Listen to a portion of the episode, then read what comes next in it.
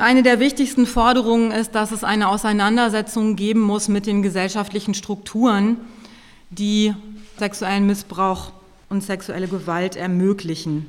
Ein wichtiger Bereich ist Präventionsarbeit.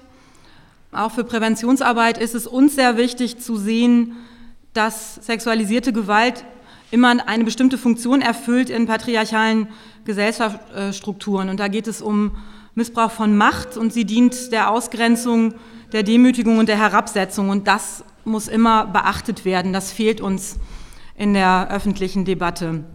Es ist auch wichtig, dass Jungen und Männer auch als Betroffene sexueller Gewalt ernst genommen werden und dass nicht immer das Klischee bedient, Jungs, die sexuelle Gewalt erlebt haben, werden später zu Tätern. Es ist richtig, dass ein Teil der, ähm, der Täter auch sexuelle Gewalterfahrungen gemacht hat, aber die größere Gruppe der Betroffenen sexueller Gewalt wird nicht zu Tätern und das erschwert es Jungen und Männern oft auch Hilfe zu suchen und sich Unterstützung zu suchen und das muss aufhören. Auch die Themen sexualisierte Gewalt durch Frauen und sexuelle Übergriffe unter Kindern und sexuelle Übergriffe durch Jugendliche müssen thematisiert werden. Präventionsarbeit muss auch dazu beitragen, dass bestehende geschlechtsspezifische Rollenzuschreibungen und zweigeschlechtliche Verkürzungen hinterfragt werden. Einer der wichtigsten Punkte war uns ganz am Anfang festzustellen, dass ein sehr großes Wissen in der Arbeit gegen sexualisierte Gewalt fehlt. Nämlich das Wissen derjenigen, denen diese sexualisierte Gewalt angetan worden ist. Es gibt dort ein großes Wissen über Täterstrategien, über die begünstigenden Rahmenbedingungen für diese sexuelle Gewalt, sei es gesamtgesellschaftlich, sei es in den konkreten Institutionen oder in den Familien, über die beeinträchtigenden Auswirkungen, aber auch über die Möglichkeiten zur Bearbeitung. Und wir fordern in diesem Kontext, dass in die Entwicklung von Interventions- und Präventionsmaßnahmen und auch dann in den Unterstützungsmaßnahmen für Erwachsene dass dort endlich die Kompetenz von Betroffenen, betroffene Experten einbezogen werden. Es kann nicht sein, dass diese Maßnahmen entwickelt werden von Menschen, die sich die ganze Zeit nur von außen dem Thema nähern. Wir fordern weiter, dass in politische Entscheidungsprozesse, wo es um sexualisierte Gewalt und Maßnahmen gegen sexualisierte Gewalt geht, Betroffene einbezogen werden.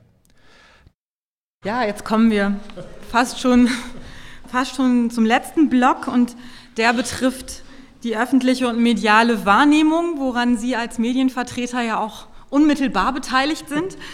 Wir sind sehr unzufrieden mit einem Teil der Berichterstattung, weil die immer noch viel zu sehr Betroffene sexualisierter Gewalt darauf reduziert, lebenslang Opfer zu sein. Also immer dann, wenn es Anfragen, also das passiert uns hier auch oft, äh, von der Presse gibt, wollen die gerne, dass wir ihnen sogenannte Opfer vermitteln. Wir sagen dann, es gibt bei uns auch einen Bereich, wo Betroffenen kontrolliert gearbeitet wird. Da gibt es, ähm, gibt es auch Kolleginnen, die, die sowohl sexualisierte Gewalterfahrungen gemacht haben, als auch dazu arbeiten. Aber Betroffene, die ihre Gewalterfahrung bewältigt haben, sind für die Medien nicht interessant, sondern das, was gefragt ist, sind sozusagen, um es jetzt mal ein bisschen böse zu sagen, rührselige Opfergeschichten. Und wenn wenn das ein Bild ist, was immer wieder ähm, perpetuiert wird, dann, äh, dann verstellt das den Blick darauf, dass man sexualisierte Gewalt auch bearbeiten und überleben kann und erschwert letztlich für Betroffene auch sich Hilfe zu holen oder sich an irgendjemanden zu wenden. Also gerade auch wenn wir an Kinder und Jugendliche denken,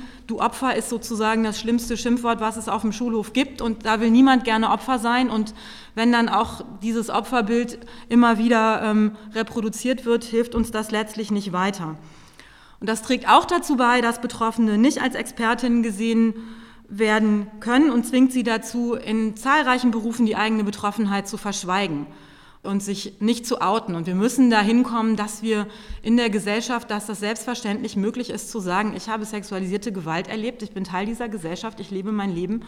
Und dass das möglich sein muss, das zu sagen, ohne Stigmatisierung ausgesetzt zu sein und ohne dann dafür komisch angeguckt zu werden. Wir wünschen uns, dass der Blick weggelenkt wird von skandalisierenden Darstellungen auf die alltäglichen Gewaltmechanismen und die gesellschaftlichen Voraussetzungen, die zu sexualisierter Gewalt führen und auch verhindern, dass sie aufgedeckt und benannt werden kann. Das ist was, was viel stärker dargestellt werden sollte. Und wir wünschen uns, dass es wahrgenommen wird und auch dargestellt wird, dass es eine ganze Menge reflektierter Betroffener gibt, die Fähigkeiten und Kompetenzen haben und wo sexuelle Gewalt erfahren zu haben, ein Teil der Identität ist, aber nicht die Identität ausmacht. Wir wünschen uns sehr einen bewussten Umgang mit Sprache. Begriffe wie, alles in Anführungsstrichen bitte, Kinderschänder, Sextäter oder Pädophil verschleiern die Gewaltverhältnisse in unserer Gesellschaft und das, was da real passiert. Das ist sexualisierte Gewalt und nichts anderes. Und äh, da wünschen wir uns wirklich einen sensiblen Umgang mit Sprache.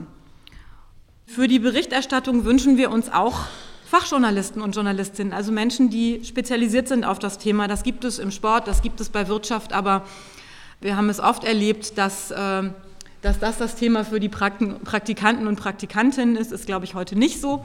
Ähm, und das finden wir äh, nicht unbedingt angemessen, vor allem dann, wenn es um Interviews mit Betroffenen geht. Da finde ich, ist ganz klar, da braucht es ähm, auch Erfahrungen für.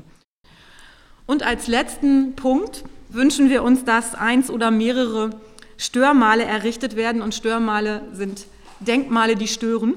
Also analog zum Beispiel zu sowas wie, das, äh, wie dem Holocaust-Mahnmal wünschen wir uns ein oder mehrere Störmale zum Thema sexualisierte Gewalt, weil wir damit auch verbinden, dass es, dass es nochmal eine andere Sorte öffentlicher Debatte über das Thema anregen würde, wenn es für sowas eine öffentliche Ausschreibung gäbe und äh, und dann auch eine Jury, die sich aus Betroffenen zusammensetzen sollte.